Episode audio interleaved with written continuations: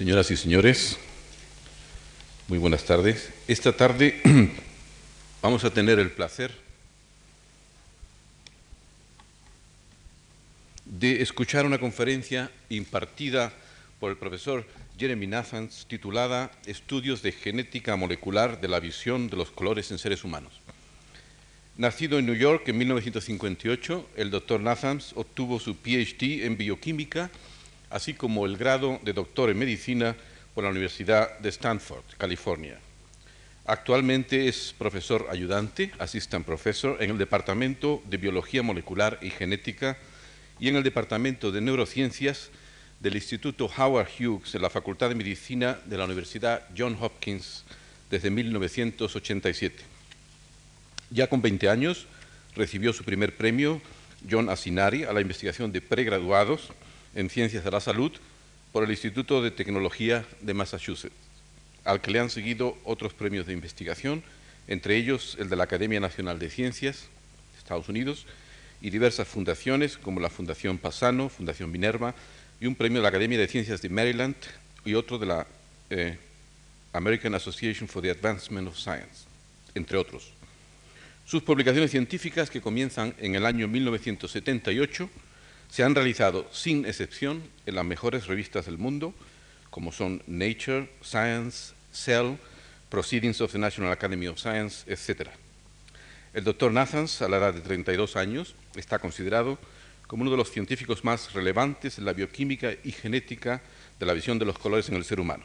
Sus trabajos sobre estructura, función y regulación del desarrollo de los pigmentos visuales en el ojo humano son pioneros en el mundo. El doctor Nathans, junto con sus colaboradores, pudo identificar y aislar los genes que determinan la síntesis de los pigmentos visuales, descifrar su estructura y deducir las secuencias de aminoácidos de las proteínas. La similitud entre el gen de la rodopsina y los tres genes que determinan los pigmentos de los conos le sugirieron la idea de que podían haber evolucionado a partir de un gen común. Estos estudios del doctor Nathans han permitido asimismo obtener información sobre la evolución de la percepción normal del color y comparar la estructura de los genes responsables de la visión de los colores con aquellos de las personas afectadas en esta visión.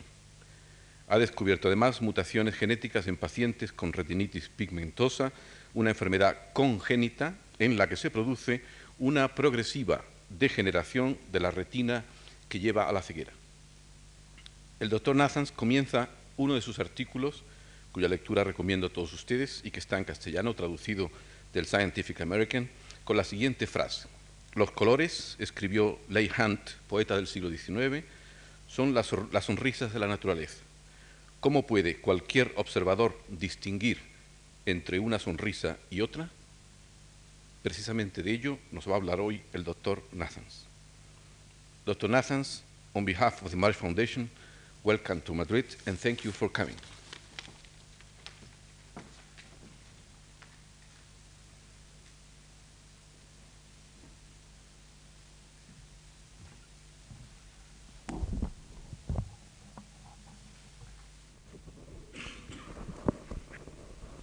Can everyone hear me? Well, I hope uh, this uh, seminar lives up to its introduction. And um, I'd have to say that when I was first invited by the Juan March Foundation, uh, I thought that it would take a bit of nerve to come to Madrid and talk about the retina, which I'm going to do. But uh, here I am in the shadow of Cajal, and I'm reminded in giving this uh, talk of a story of the survivor, uh, one of the few survivors of the Johnstown flood. Now, Johnstown is a small town in the U.S., which about 100 years ago suffered a flood that destroyed it entirely. A few, a few people survived, and one of them made a handsome living going around telling the story of the flood. And when this fellow died and went to heaven, uh, he was met at the gate by St. Peter, and St. Peter said, Well, to get in, you'll have to tell us a story. And the man said, Well, I've got a very good story. You see, I'm a survivor of the Johnstown flood. And St. Peter said, Well, go right ahead, but I warn you, Noah is in the audience. Noah. I feel the same way here. Uh, let me tell you really a work in progress story. Our lab is interested in the visual pigments, those are the light absorbing proteins in the eye, and we've concentrated on three overlapping areas. One is the structure and the function of the visual pigment proteins. A second is the development of the retina, and in particular, how different cells in the retina, how the different photoreceptors determine which visual pigment to produce. And the third area, which overlaps the first two, uh, concerns the inherited variation among humans in visual pigment structure and function. Before I proceed, let me just ask, am I speaking too quickly? Show of hands. Am I speaking too slowly? You're much too easy. Okay, uh, if I could have the first slide and the front lights down. This is the organ of vision, the eye. This is a cross section of a human eye. Light enters on the left at the cornea. There we go. It's refracted by the lens, and an image is formed on the back wall of the eye. Now, the next slide shows, at higher power, a cross section through the back wall, and what you see is the retina, the neural tissue that actually absorbs light light passes through the full width of the retina and it's absorbed by the visual pigments out here. These are housed in specialized appendages called outer segments. Each cell, whose nuclei are here, has a single outer segment. The next slide shows, in schematic form, the two morphologic types of photoreceptor cells in the human retina, and indeed in all vertebrate retinas. There are rods, an example is shown here, and there are cones. An example is here. Rods have a rod-shaped outer segment, and the visual pigment that they contain, called rhodopsin, is an integral membrane protein, and it's embedded in the membrane of the outer segment, both in the plasma membrane, the surface membrane, and in the internal membranes, these discs inside. The same is true of the cones. They also have visual pigment, but their pigment is different from the rod pigment. And the cones, it turns out, come in three different types depending upon which one of three visual pigments the cell contains. There's one that's maximally sensitive in the red region of the spectrum, one in the green, and one in the blue. And I'll call these red, green, and blue pigments. The rod pigment, remember, is called rhodopsin. So humans have a total of four pigments. Next slide uh, shows the absorbance spectra of the human pigments. This is wavelength on the horizontal axis, 400 nanometers, 500, 600. Here's the absorbance spectrum of the blue pigment. Here's the absorbance spectrum of rhodopsin in black dots. And over here is the green pigment, and here the red pigment. They all have similar bell-shaped curves, and the reason is that they all use the same chromophore. It's a remarkable fact that the million or so distinguishable colors that we all can see are sensed by only three pigments and indeed by only one chromophore. And the, the next slide shows the chemical structure of the chromophore used by all visual pigments. It's called 11-cis retinal. It's shown here. It's a derivative of vitamin A, which is why your mother told you to eat carrots when you were a child, or else you'd go night blind. And the reason is that carrots have beta carotene, which is uh, essentially two vitamin A molecules joined together head to head and in the liver that is split in half into the two vitamin A halves. Now, the, the chromophore is joined to the protein as shown here by a Schiff's base linkage. This is the terminal nitrogen of a lysine group. And as indicated by this hydrogen here and this positive charge, it's a protonated linkage, a positively charged linkage. This is what the chromophore binding site looks like in all the pigments. And in all the pigments, the only thing that light does, indeed, the only thing that light does in all of vision, is to isomerize this bond from cis to trans.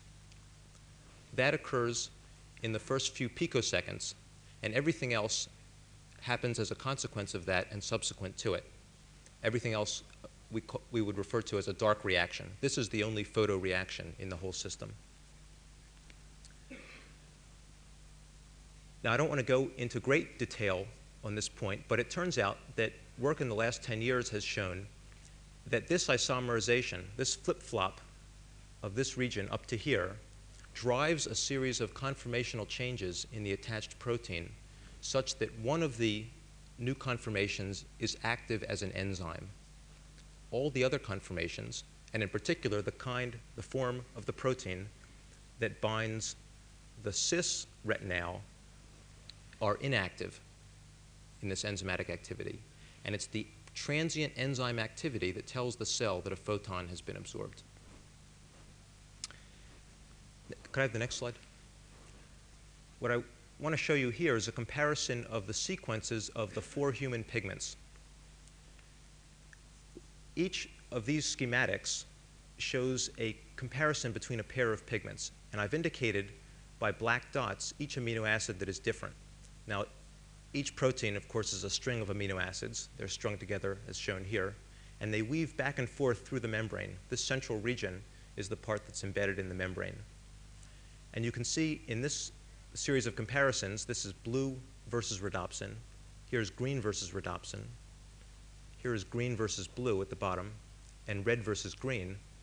That for all of the comparisons, except for this one, there are a large number of amino acid differences. But green and red are very similar to one another. They only differ in 15 amino acids. And in fact, we now know by looking at their gene structure in different species that these arose by a very recent gene duplication, one that only African derived primates, like humans and chimpanzees, have. South American primates have only a single gene. They haven't yet undergone this gene duplication. And that's the reason why they're so similar. I want to tell you about one series of experiments. It's representative of a number that we're doing to look at the question of how the protein interacts with the chromophore. And here the question is uh, what regions in the protein form a pocket within which the chromophore sits? And if we can define those amino acids, we can ask how do they differ and how does that pocket differ between the different pigments? And that hopefully will tell us how the different pigments tune the absorbance of the chromophore to its correct wavelengths. Am I still talking slowly enough? Is, should I speak more slowly? A little bit more slowly. Okay, thank you. Um, our approach to this problem has been to express the proteins from the cloned DNA. We've cloned each of the genes, and the cloned DNA can be introduced into tissue culture cells, and the encoded protein can be produced. In fact, it can be produced in very large quantities so that we can study the absorbance properties in the laboratory. The next slide shows an example of that sort of experiment. Here is an absorbance spectrum. This is wavelength here. Here's ultraviolet. Here's infrared. And this upper curve, which goes like this, shows the absorbance of the sample. This is the protein, this is rhodopsin, the visual pigment protein, to which we have added 11 cis retinal, the chromophore. Now the two join together spontaneously if you incubate them, say, for an hour. They'll form the visual pigment, whose absorbance is here. Over here in the ultraviolet is the excess chromophore in the tube. Now, all of this has been done up to this point in the dark. If one merely shines a light on it, one isomerizes all of the chromophore from cis to trans, and the trans chromophore falls off of the protein. That's what naturally occurs. That's what's happening in your eyes at this very minute.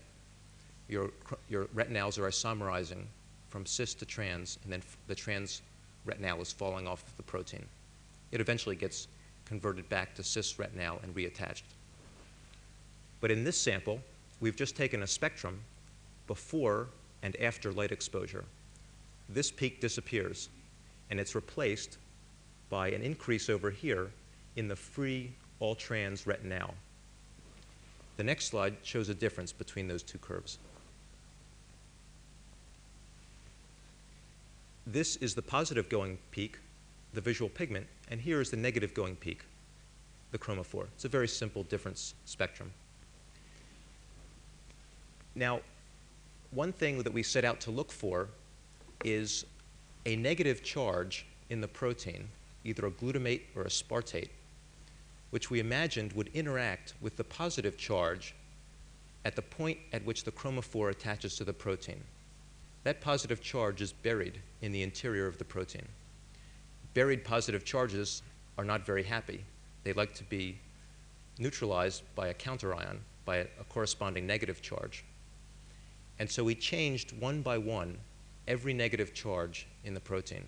This, of course, was done at, at the level of DNA. We changed the DNA sequence synthetically. And then the produced proteins have each one one negative charge missing. And the next slide shows the positions of those charges in the protein. Every black dot indicates a glutamate or a, spart- or a spartate. Let me just say this is the lysine here to which the chromophore is bound.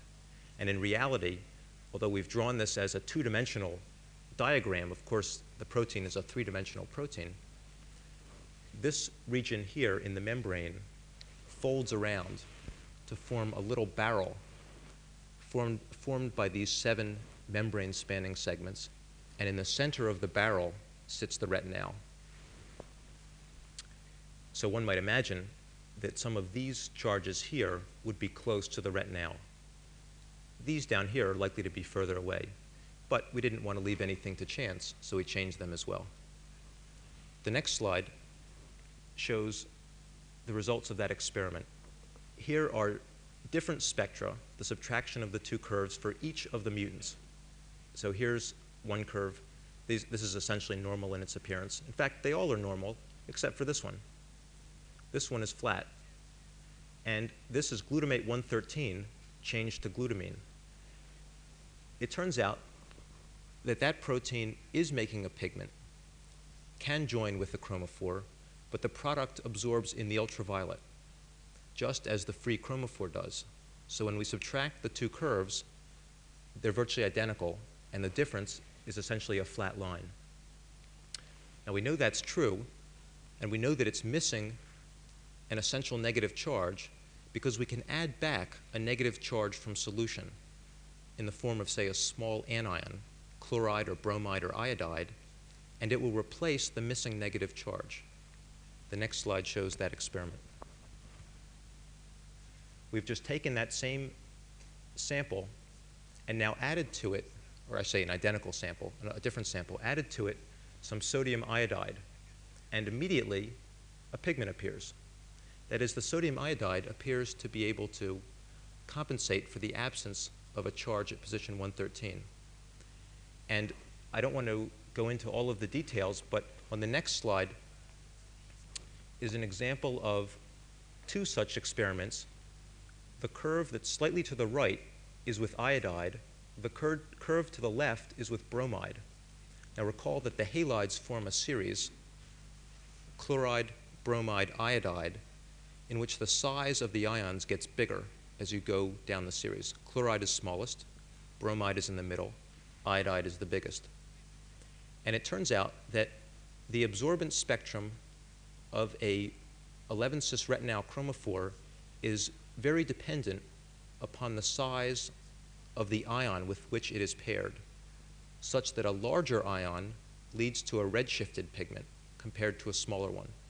And that's exactly the effect we see here. I haven't put the chloride curve on, on here, but it would also be this same shape, but a little to the left of the bromide. This shows, I think beyond a doubt, that these ions are going into the protein interior and acting as replacement counterions for the missing glutamate 113 in these mutants. I should say that adding these salts to the normal protein has no effect whatsoever. In the normal protein, glutamate 113 is fulfilling that role, and the salts are excluded. So this is a general approach in which we change the structure of the protein by changing the DNA, and it's also one that is nowadays very fast. Uh, uh, one graduate student can make many dozens of mutations in a year, and it means that you can test a large number of hypotheses. Many turn out to be uninteresting. That is, we, get, we make guesses and the guesses are wrong. But the number of attempts is so large that one eventually hits upon something interesting. let me turn now to a second area of interest, and that is the question of gene control in the retina. And here, the big question really is how does the brain develop? Now, that's an, that's an interesting question, but asked in that way is unanswerable. What you need to do is ask a smaller question. The question we've asked is within the retina, which is probably the simplest part of the brain, and within the photoreceptor cells, which are the best understood and simplest part of the retina, how, do, how does each cell know which set of genes to activate? That, asked in that way, is probably experimentally tractable. And the genes we're going to look at are the visual pigment genes because the, the pattern of activation of those genes is very discrete. Rods express only rhodopsin, they do not express red, green, or blue pigments. Blue cells express only blue pigment, no green or red or rhodopsin, and so on. And each cell expresses a rather large amount of the pigment that it's chosen to express. Now, we got into this business in a rather funny way, um, rather roundabout, and I want to just describe that to you. It was via looking at an unusual form of color blindness called blue cone monochromacy. And the next slide describes the characteristics of blue cone monochromacy. This occurs in about one male in 100,000, one man in 100,000, so it's rather rare. It consists of an absence of both red and green cone function. Now, the common forms of color blindness, the kinds that you and I hear about, which occur in about 10% of all males, involve a loss of either red or green sensitivity or, or a change in the absorbance spectrum of the red and green pigments. Here, because two of the three cone types are not working, these people have no color sense whatsoever. And the reason is that you determine the color of an object, let's say the red of this pointer, by comparing the outputs of the different types of cones. The red cones compare what they're seeing, or how many, rather, the extent to which they're excited, to the green cones and those to the blue cones. So color is really a comparative uh, system. If you have only one cone type, that cone has no other cones to talk to. And the result is the only information it can send to the brain is intensity information, the number of photons captured per second, nothing about their wavelengths. Therefore, these people see the whole world in gray and black and white, and uh, they have no color sense whatsoever. They also have a nystagmus early in life. Nystagmus means an involuntary movement of the eyes, a fluttering movement, which we don't understand, but it's characteristic. They typically have poor acuity, and the reason for that is that the region of the retina that you do your high acuity seeing with is the center, the fovea. And that's where most of the, I shouldn't say most, that's where the greatest concentration of cones is. It, in fact, at the very center of the fovea, there are no rods at all. And uh, for reasons we don't understand, the fovea seems to be especially susceptible to degeneration in these patients. And so, in fact, they lose their high acuity vision. That's true of some, but not all of these, of these patients. And finally, it's inherited in an X-linked fashion. I should say the macula is just another word for the fovea. The mac a macular dystrophy means a degeneration of the central fovea. And one aspect, one interesting aspect, again, one that we don't understand, is that this degeneration is, is slow and progressive. It's not there early in life, but as the patient gets older, the, the degeneration gets worse. The next slide shows you some of these Oh, before I show you the next slide, I want to. This is uh, a cartoon from uh, our daily paper about a month ago, which which gives you the blue cone monochromacy experience. This is Calvin, and Calvin says. Calvin suddenly realizes the world has no hue, value, or chroma. Have the photoreceptors in Calvin's eyes stopped working properly, or has the fundamental nature of light changed? And as I'll show you in a minute, it's the first, not the second. Now, the next slide shows uh, the appearance. Oh, one more slide. These are the people who worked with me. Uh, Carol Davenport is a technician in the lab, and she and I did all the molecular biology. And listed below are ophthalmologists who have sent us the patients. Next slide. I should stop predicting what the next slide shows and just describe it after it arrives. um, I do that with the medical students, they don't, they don't seem to mind. Uh, these are pictures of the retina taken through an ophthalmoscope. And these are three retinas from three boys who have blue cone monochromacy. Now, what you see here is the optic nerve, the nerve that goes from the eye to the brain, and coming from that uh, nerve head are the blood vessels. Now, the blood vessels avoid the central fovea, the cone rich region, which is here, it's slightly pigmented. And these three look essentially normal here, here, and here. But on the next slide, I'll show you the appearance of an individual at, a, at an older uh, time, in, at, an, at a more advanced stage in life, who also has blue cone monochromacy. Now, these pair of photo, this pair of photographs here were taken at age 27. And here's the fovea. It's perhaps a little bit hyperpigmented. Likewise on the other side. Here's the same pair of retinas taken 10 years later, photographed 10 years later. You can see that they're the same. The pattern of blood vessels is the same. Here, the retina is completely missing. What you're seeing is the white part of the eye underneath, the sclera, the hard protective coating. His, his central retina has completely degenerated, and it's always bilaterally symmetric. The next slide shows another example of a man from a different family. Here, some of the underlying pigment epithelium, the black part remains, but the retina is completely missing. And the next slide shows the other eye. Same thing. So this fellow has lost a great deal of visual uh, acuity, a great deal of visual function. He can no longer read. Now, we don't understand really in any mechanistic way why this degeneration occurs. Uh, but it's a uh, striking feature, and I'll come back to it at the end of the seminar when we talk about other sorts of retinal degenerations. The next slide shows a pedigree from one of the families. I think this might not be quite focused. Uh, you can see that only males are affected. Males are indicated by squares, females by circles. That's, that's good enough. So here's an affected male. Here's his daughter, who was an obligate carrier. And here's an affected grandson. It's a classic pattern of X linked inheritance, sex chromosome inheritance.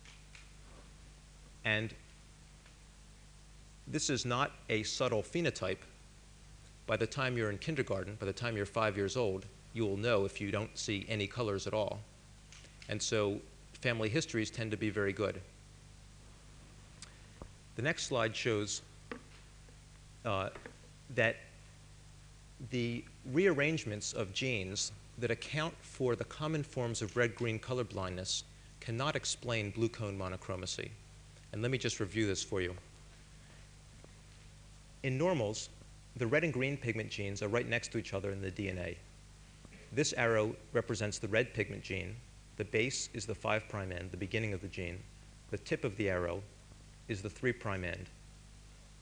And then just downstream is the green pigment gene. Again, the base is the 5' end, the tip is the 3' end. Now, the red and green pigment genes are about 98% identical at the DNA level. That includes not only the coding region, but also the introns and also the DNA that flanks them, at least at the 3' end, the distal DNA. The DNA upstream here, as indicated by these zigzags, is not repeated. This DNA is unique, and this DNA is unique. But this DNA here is virtually identical in its sequence to this DNA here. What that means is that during meiosis, not infrequently, errors occur in pairing of the chromosomes, and a recombination event can occur between a green pigment gene and a red pigment gene. Remember that chromosomal exchanges take place based on the DNA sequence homology. And so, this region here in the middle of the green pigment gene can pair by mistake with this region in the middle of the red pigment gene. When that happens and a crossover occurs, one chromosome now inherits this region up to here, and then it shifts over to here. That product is shown by this chromosome. This person, whoever inherits this, has lost one gene and now has a hybrid gene, a red green hybrid. And this person would be colorblind. And in fact, this is a rather common uh, arrangement on X chromosomes. About 1% of all X chromosomes have this arrangement, this gene arrangement. The converse recombination event is shown here, the other product of that recombination event. This person has picked up an extra gene. It's the reciprocal hybrid. Now the 5' prime end is from green, the 3' prime end is from red, and this hybrid also produces a protein. And available evidence indicates that these sorts of hybrids have absorbance property, properties that are intermediate between the absorbances of the red pigment and the green pigment. That is, they lie somewhere in the middle. And this person would have a color vision anomaly, not quite so severe as this one, but clearly different from the wild type. Now, this sort of gene rearrangement explains every colorblind person we've come across. When I say colorblind, I mean the common kinds of colorblindness, the kind that are approximately 10% in the population. But I think that you can see that these sorts of recombination events cannot explain blue cone monochromacy because you can recombine these genes until you're down to just a single gene.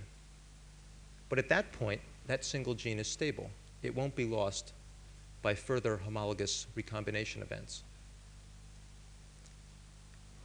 Yet, the blue cone monochromacy phenotype consists of an absence of both red and green function. And so there must be a different mechanism, or there must be a subsequent mutational event in addition to this gene loss by homologous recombination. And on the next slide, I'll show you that that's the case. These are the gene arrangements for the first group of blue cone monochromat families that we studied and they fall into two, two classes. First, here's the wild type at the top. And let me just mention that because of this homologous uh, recombination mechanism, most chromosomes actually have extra genes, extra green pigment genes. It's indicated by this subscript N. I happen to have been the wild type for some of these experiments. My own DNA has two green pigment genes. That's actually the most common arrangement. Some people have three, some even have four or five. But everyone who has normal color vision has at least one. What we see in these families is that there are regions of DNA that are missing. There are indicated by these brackets large deletions or smaller deletions, or in some cases, very small deletions. These are not homologous deletions. These are breakages and joinings that have nothing to do with DNA homology. Interestingly, all of the deletions encompass the region that, that is deleted in this family, which has the smallest of them all. This family is missing 587 base pairs of DNA. The part that encodes the proteins is perfectly fine. And that's the same is true here. The protein coding regions in this family are perfectly fine. Yet, for some reason, the genes aren't working correctly. We suspect they're not working at all. Although, I have to tell you, one of the disadvantages of working with humans is you don't have access to the, to the relevant tissue. These patients uh, don't want us to touch their retinas, and we wouldn't want to. So we're inferring what's going on in their retinas based on the arrangement of DNA that we see in blood samples. So we don't, we don't have direct proof that the defect is at the level of transcription, although that's what we suspect. Now, there's a second class of mutations shown at the bottom here. This is the one you might have predicted. These people have lost all genes but one by the classic homologous recombination mechanism. This family has a hybrid gene, a red green hybrid. This one has just a red pigment gene. And then the remaining gene has suffered a point mutation, just the sort of mutation that would inactivate a gene. And on the next slide, let me show you one of them. In the visual pigments, there are two cysteines that are essential for proper folding of the pigment or maintaining its structure. There, one is here and one is here. These are found in all visual pigment sequences. In one of those families, this cysteine is mutated to arginine, and therefore the disulfide bond cannot form. We presume that's the reason that the protein doesn't work. The next slide gives a summary of the two mechanisms of generating blue cone monochromacy. Starting with a wild type gene array, it can either undergo an homologous recombination event to lose all but one gene, and then that gene can suffer a point mutation. And obviously, the, the temporal order is arbitrary here. The point mutation could have come first, and the homologous recombination could have come second. The net result, though, is a single gene with a point mutation. The other mechanism, though, I think is more interesting, and that is it's a single step mechanism in which we go from a wild type array to a deletion which removes some essential region upstream of the genes. Now, this is not an unprecedented situation in biology. In the hemoglobin genes, the beta hemoglobin genes, which also exist in a tandem array, that is a head to tail array, there are deletions which lie upstream and adjacent to the genes which inactivate all the genes within the array. Those lead to beta thalassemia, a disorder of hemoglobin synthesis. That region has been shown in transgenic mice experiments to direct the expression of a linked reporter gene to cells of the red blood cell lineage. That is, it's, a, uh, it's an enhancer that's lineage specific. We've shown recently that the same is true of this region that's deleted here. And if we can skip the next slide and go one slide beyond, two, slides ahead, and one more, and one more. Uh, this is a section of a retina from a transgenic mouse in which we've taken six and a half kilobases of DNA upstream of the human red pigment gene. That segment encompasses this region that is, we imagine, essential for the activity of the genes. And we've hooked that controlling region up to a bacterial gene, the gene that encodes for beta galactosidase. It's an enzyme. It has the convenient property that it hydrolyzes a, a colorless substrate and it converts it into a blue product, a blue insoluble product. So everywhere where there's enzyme, you will see when you do this stain a blue, a blue color. And this gene has been inserted into uh, a, a mouse egg. It's integrated into the mouse chromosome, and now we have a line of mice that carry it stably in their chromosomes. And this is a retina from such a mouse. Each of these objects, here and here, is a single cone cell. This is the inner segment, here's the outer segment, and it's connected by this thin appendage. It's, it's a bit e easier to see here. Here's the inner segment outer segment. This thin uh, appendage connects the synaptic terminals down here. So this segment of DNA directs expression to the cone cells. Now, if we can back up one slide, let me show you the people who actually did the work. Uh, Don Zack is an ophthalmologist in the lab, and Yan Wang is a graduate student. Jean Bennett and John Gearhart are in the Department of Physiology at Johns Hopkins and helped us make the mice. At present, we're trying to narrow down the region that's important for expression. We've started with the six and a half kilobases, that is 6,500 uh, bases of DNA. And as a first experiment, what we've done is we've substituted into that wild type piece of DNA the deletion mutant from that family that had the smallest deletion. So we've removed 587 bases, exactly the 587 that are missing in that blue cone monochromat patient. Those constructs do not express beta galactosidase anywhere. and we've looked now at a large enough number of lines, five, that we're quite confident that it's statistically significant. So uh, I would say from those experiments that uh, this 587 base pair region appears to be essential for the activity of the linked segment in the cone photoreceptor cells. Now, uh, sort of in parallel with that, we've been looking at the rhodopsin gene, the gene that's supposed to be expressed in rods. And let me just show you uh, some of the data, which we don't really understand at this point, but it makes, uh, it makes for some interesting notions. The next slide shows, actually two slides ahead, shows a cross section of a mouse eye, again, a transgenic mouse, carrying 2.1 kilobases upstream of the rhodopsin gene, again joined to the coli beta galactosidase gene. Now, as expected, the blue staining occurs only in the rods. These are their synaptic terminals. These are their inner segments. Here are their outer segments. This is the pigment epithelium underneath. But the surprise is that it doesn't occur uniformly across the retina. Now, rods uh, in mice as in humans are spread essentially across the retina uniformly. In humans in the fovea, they're excluded, but everywhere else, uh, they're the vast majority of the photoreceptor cells. But what you see on the next slide is a, a whole mouse eye. This is the front of the eye. This is the cornea. Here's the iris, the pigmented part.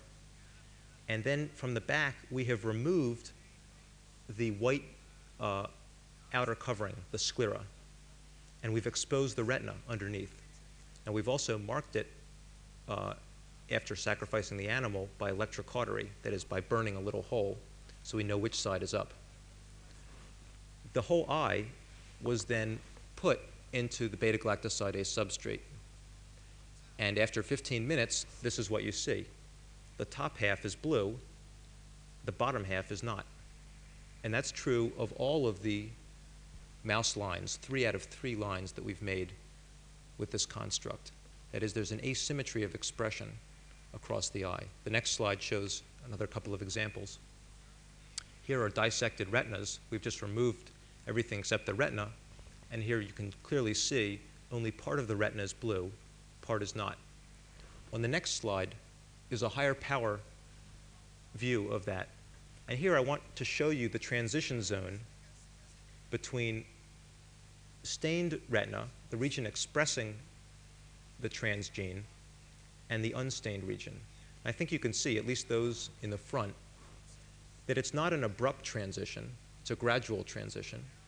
And furthermore, it's not a transition that involves less expression per cell but rather fewer cells expressing. So you see in this zone a punctate pattern in which fewer and fewer cells express the enzyme.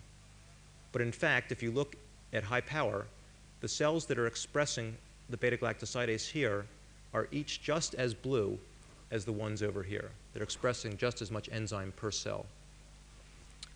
That is, there's some stochastic event, some probabilistic event going on here which is responding to a gradient of some substance or some uh, developmental event that spreads across the retina. Now, is that an unreasonable observation?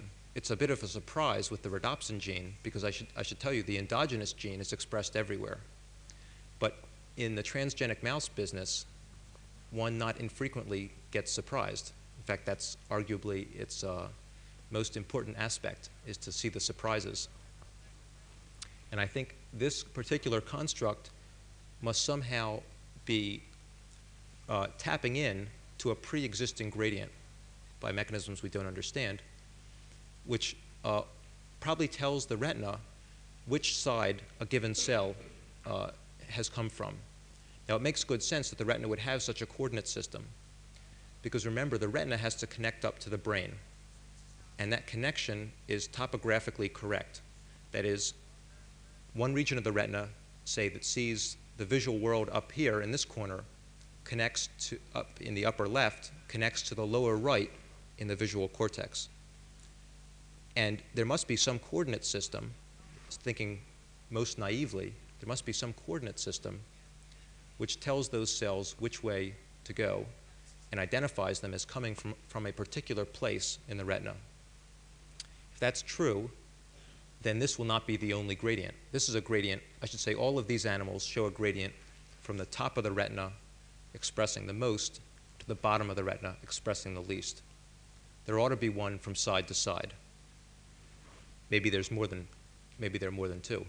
Maybe there are multiple gradients.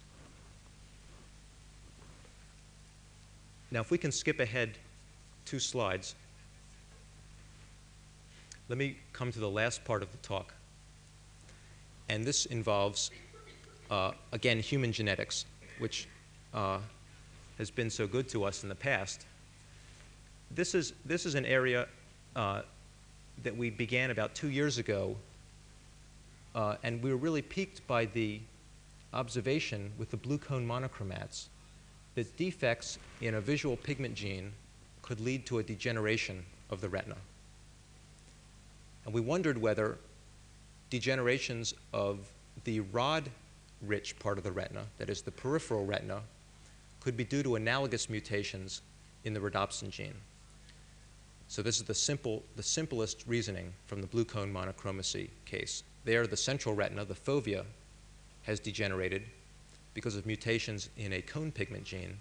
So why not imagine that a mutation in the rod pigment gene, rhodopsin, could cause the peripheral retina to degenerate, where the rods are most enriched. Now, let's just imagine if there were rhodopsin gene mutations in the population, what the phenotype might be. Well, the simplest might be night blindness. That's the kind of vision that rods mediate. And in fact, there are people out there who are night blind. And in many cases, it's inherited. It can also be dietary. But uh, stationary night blindness, and here stationary just means it's not, it's not progressive through life. You're born night blind, you remain night blind, nothing changes, uh, is uh, in many cases inherited. So that's a plausible phenotype. You might also imagine that uh, there would be, in addition to night blindness, a degeneration of those cells, the rod cells. And that would fit the phenotype of retinitis pigmentosa. This is, this is a disorder uh, that was characterized about 150 years ago. It's also genetic. It occurs in one person in 4,000 in all population groups examined. So it's rather common. In the US, we're talking about 80,000 people or so who have 70 or 80,000 who have retinitis pigmentosa. And the classic uh, clinical presentation of a patient with retinitis pigmentosa is that uh, in the middle of their life, uh, which now to me doesn't seem also old. I used to think 40, 50, well, that's, that's young. When they're young, they're getting a degeneration of the retina, and they'll go to an ophthalmologist and they'll say, I've never been able to see well at night, and now my visual fields are shrinking. The world is getting like this and they end up with tunnel vision, and that eventually, in most cases, disappears, and they're left completely blind. So that also is a plausible phenotype, although, again, the mechanism of the degeneration would be perhaps obscure. And then finally, the most extreme is Leber's congenital amaurosis, which is just the uh, childhood form, the infant form of retinitis pigmentosa, a child that's born blind and for which there's no other cause than a retinal degeneration gets that diagnosis. That occurs about 1 in 80,000 in the population. It's also inherited. Now, for all of these conditions, as of two years ago when we began, there was no molecular basis. We did not know the mechanism of any of those diseases. And I should say there is no therapy. To this day, there is no therapy. So it's a bad diagnosis to receive. Uh, it means you're going to go blind and there's nothing to be done about it. Now, our strategy was as follows. First, we realized from the ophthalmology literature that all of these disorders are genetically heterogeneous. That is, they're not just a single disorder, they're a complex group of disorders. And so any given gene is unlikely to be mutated in more than a small fraction of the patients. So what we need is an efficient way of screening through those patients for the few that have mutations in the candidate gene that we have, that is the rhodopsin gene. And so here's the strategy. We've recruited unrelated participants, one person per family, and then we've amplified their rhodopsin gene uh, exons, that is the protein coding part, where we think most likely the mutations will be, using the polymerase chain reaction. Now let me digress for a second and tell you what the polymerase chain reaction is. We abbreviate it PCR. PCR is a method for quickly amplifying DNA segments in the test tube. When I say quickly, I mean in a couple of hours. And it uh, consists of the following uh, method. Remember, DNA is a double helix. There are two strands. Actually, they're anti-parallel, so I should hold them like this. Here's one strand, here's the other strand. They're held together by specific base pairs, G with C and A with T. Now, the two strands can be separated just by heating up the sample. If you take a sample of DNA and you boil it, the two strands come apart. If you cool it down and let it sit long enough, the two strands will eventually come together.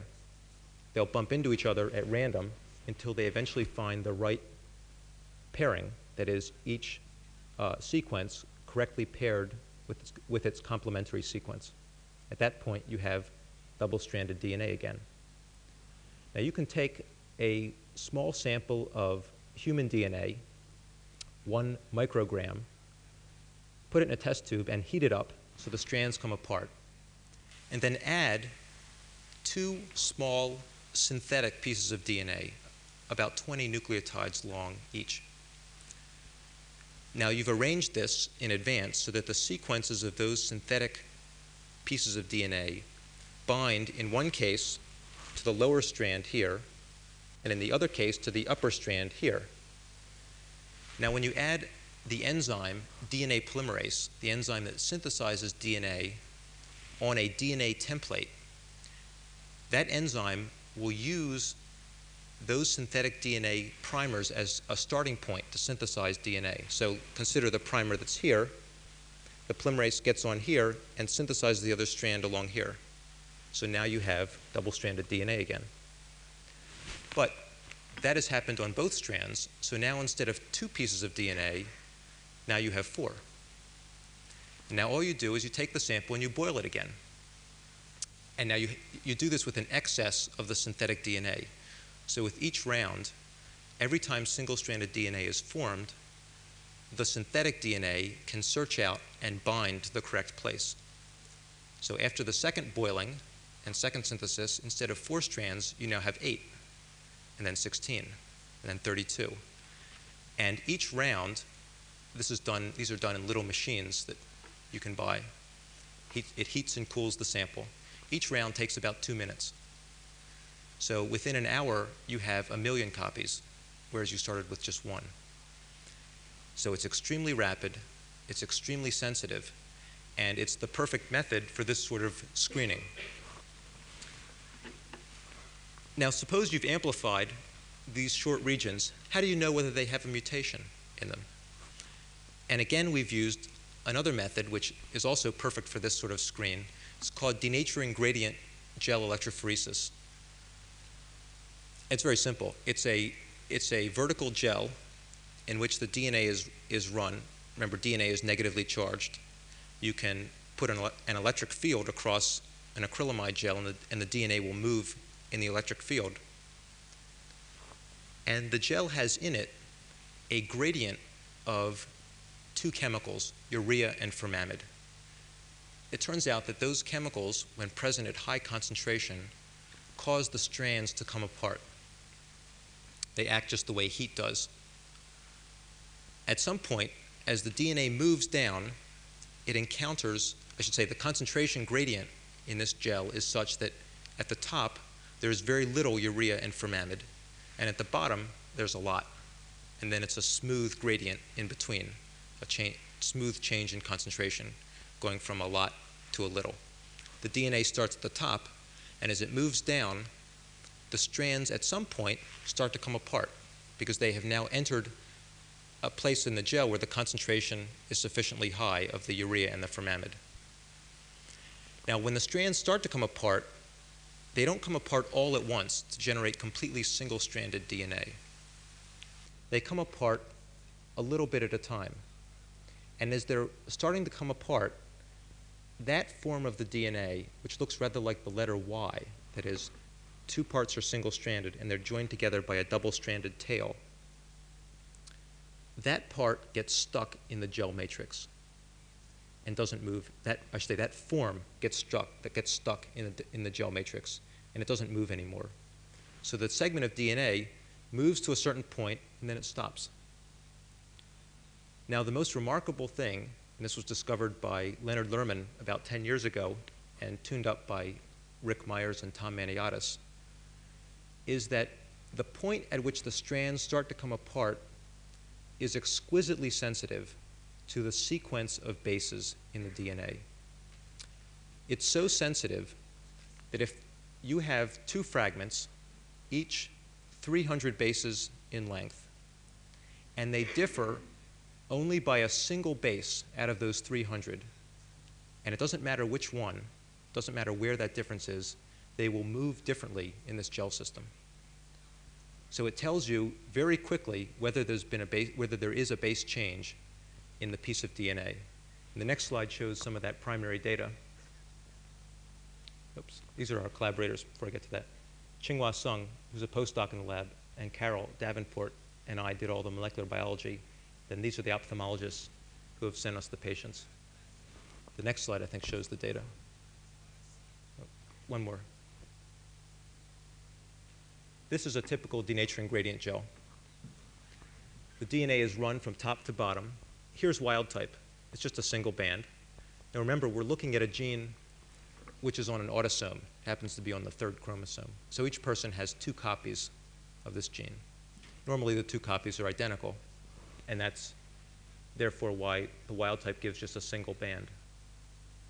But each of these three samples are from patients who are heterozygotes, they have a wild type band, and then they have a mutant band, and in addition, they have two higher bands, which are due to heteroduplexes, because in the last round of the polymerase chain reaction, when the str strands come apart, sometimes the products go back together again before the primers have a chance to get to them.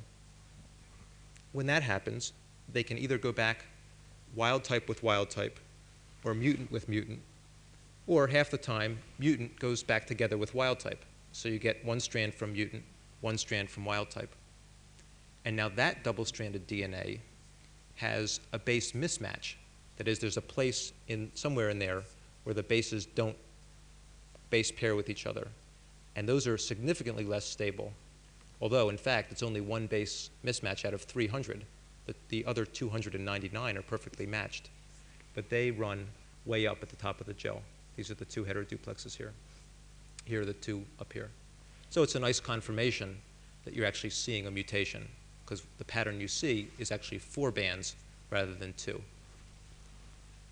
Now, if I can go back a slide, I want to just show you what a classic retinitis pigmentosa retina looks like. Uh, this is, again, a photograph through an ophthalmoscope. Here's the optic nerve. And what you see is this pigment deposition. It's referred to as bony spicule, although it hasn't anything, it has nothing to do with bone. It just looks through the microscope the way bone does. Uh, but it's some sort of pigment deposition, which is a classic feature of the disease. If we can go ahead two slides.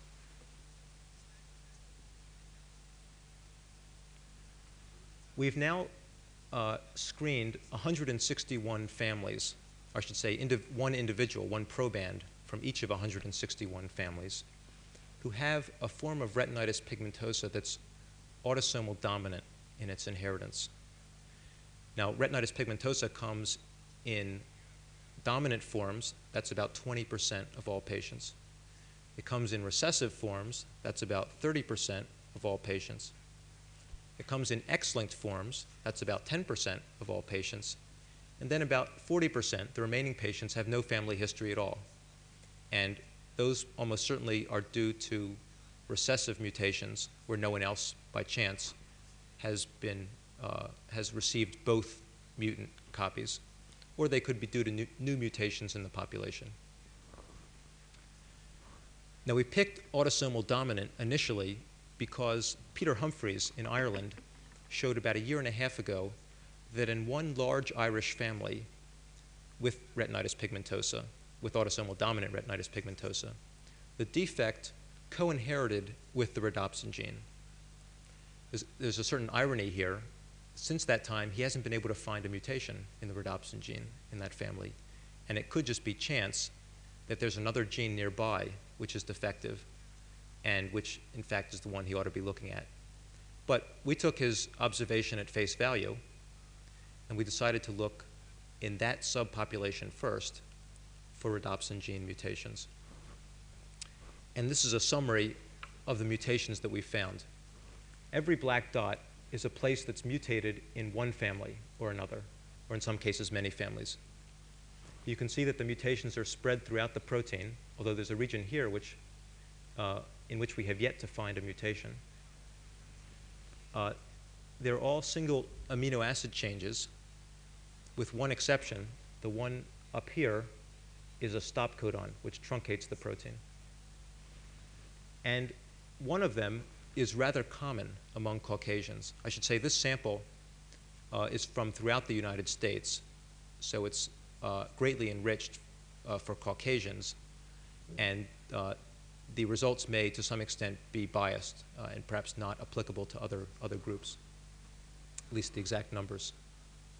Now, that this particular mutation right here, proline number 23, changed to histidine, is seen in 15% of patients who have retinitis, have autosomal dominant retinitis pigmentosa. Let me just show you that data on the next slide.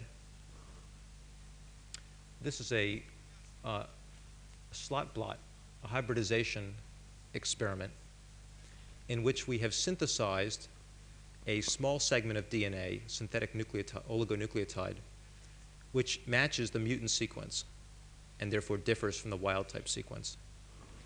And then we have amplified with the polymerase chain reaction the rhodopsin genes from each of 161 participants from different families, 161 different families with autosomal dominant retinitis pigmentosa. Their DNAs are shown here, and 25 of them, as indicated by the black dots, the black slots, hybridized with this mutated oligonucleotide, 15%. A control is shown here. Uh, these are samples from a patient that we know has the mutation, just to show that the experimental method is working. But on the rest of this filter is 118 individuals with normal vision. Now, let me tell you a little story. It's, it's hard to recruit people with normal vision for a study like this.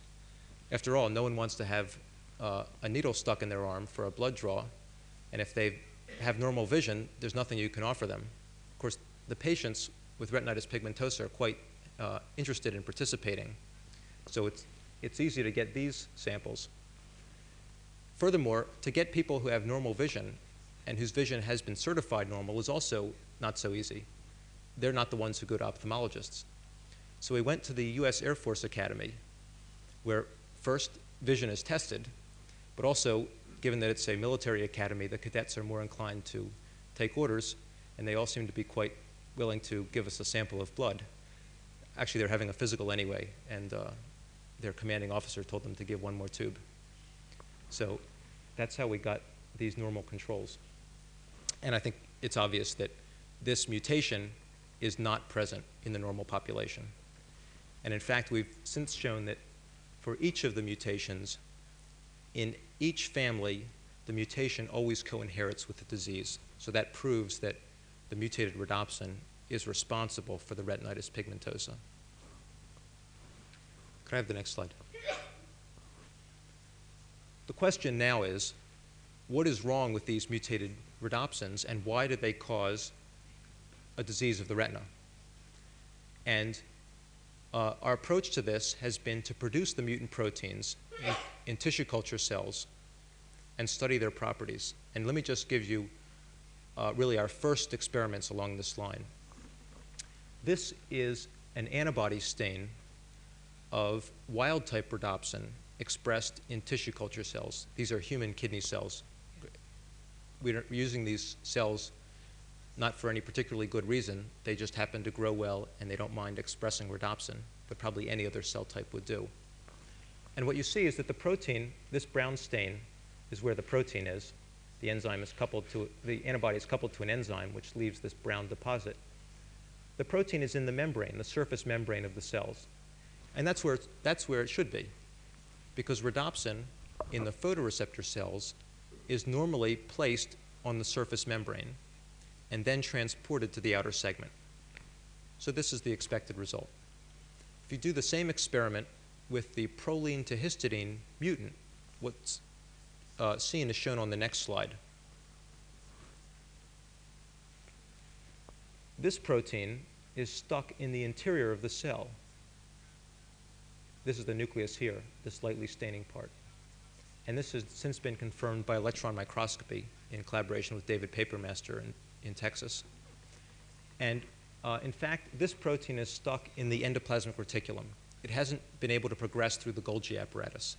And the next slide shows a biochemical experiment which uh, leads to that conclusion. This is a pulse labeling experiment. By pulse labeling, we mean you feed the cells radioactive amino acids for a very short time. That's called the pulse. It's for a matter of 10 minutes. And then you take them away. So all of the protein that's synthesized during that 10 minutes is radioactively labeled. And all the protein that's synthesized before or after is not radioactive. And then you follow during the chase, what we call the chase period, the fate of that radioactive protein over the next, say, hour or two. Now, as proteins like rhodopsin, which are membrane proteins, move through the cell, they go from the endoplasmic reticulum to the Golgi apparatus and then to the surface of the cell, they acquire a series of modifications, in this case, sugar residues. Glycosylation uh, is added to the protein. And that changes the way it moves in a gel electrophoresis experiment. So what we see is that at short times, uh, let's first look at the wild type. At 15 minutes after the chase, most of the protein, when separated, so the proteins are loaded up here, separated down this way, most of the protein is in this form at 39 kilodaltons. A little bit is up here. But as we chase, we see that this form, which is the endoplasmic reticulum form, slowly disappears to be replaced by this higher heterogeneous form. This is the form that's been through the Golgi apparatus. So this is just what one might predict. Normal, normal rhodopsin is first made in the endoplasmic reticulum, and then it's processed through the Golgi and then out to the plasma membrane. The mutant rhodopsin is different. These three forms are the endoplasmic reticulum forms. I think you can see them a bit faintly over here. This protein never leaves the endoplasmic reticulum. It never makes it to the Golgi apparatus and never acquires the heterogeneous glycosylation that would put it up here. And in fact, it's quite a bit less stable. You can see that 360 minutes, that is six hours after the labeling, the mutant protein is gone, or almost completely gone, whereas the wild type protein is fully present. So this mutant protein probably either does not fold up correctly or has a defect in its transportation such that it can't exit from the endoplasmic reticulum. And that's it's turning out to be a rather common phenotype of mutant membrane proteins. It turns out that the most common mutation responsible for cystic fibrosis is due to a, I should say, cystic fibrosis is caused by a mutation in a gene that encodes a membrane protein, which is probably a transporter, either a transporter or an ion channel. Protein has been cloned and sequenced, and the most common mutational event is one which traps the protein in the endoplasmic reticulum, exactly as rhodopsin here is trapped. So most likely, this is what's going on in the photoreceptor cells in the patients who have uh, this mutant rhodopsin. And I think the cells, now why the cells are dying, we have no idea. Why they're waiting 30 years to die, we especially have no idea. But one possibility is that the cells are getting indigestion. They're, remember, neurons don't divide during life. The number of photoreceptor cells you have now is the number you were born with. If those cells, year after year, have their endoplasmic reticulum full of mutant rhodopsin, they may eventually get sick and eventually die. And I think it may be no more complicated than that. I want to leave you with one final uh, message, though, as shown on the next slide. And that is that we don't understand the mechanism of most of the mutations or the biochemical defect in most of the mutant proteins. Here's just one example. This is the stop codon mutation, very close to the C terminus of the protein. This is the DNA sequence. Here's the wild type sequence. I think you can see that the band here in the wild type is missing in the mutant, and there's a new band over here, which was missing in the wild type. So that single base change has converted a glutamine codon, CAG, to a stop codon, TAG. This protein, when expressed in the tissue culture system, works perfectly normally. It goes to the surface, it's made in normal quantities, it can join with retinal just as norm normal rhodopsin can, and we have no idea what's wrong with it. But it is clearly the cause of the retinitis pigmentosa because in the family that has it, this mutation co-inherits with the disease. So one possibility is that this protein is structurally, okay, is structurally normal, but functionally aberrant. And that's an intriguing notion because it's possible that signaling too much or too little in response to light may itself be bad, bad for the cell. And the ophthalmologists have known for a long time that intense light is in fact toxic to the retina. That's why they're careful in the operating room during, say, cataract surgery not to shine the operating lights for too long or at too high an intensity into the eye. It's possible that this sort of mutation is causing the pigment to essentially create too great a signal in the cell, and that's what's toxic to the retina. So let me leave you with this question mark. We've, there's a lot more to do, uh, and we're going to look in the years ahead to see if we can figure out these mechanisms. I'll stop there and take any questions.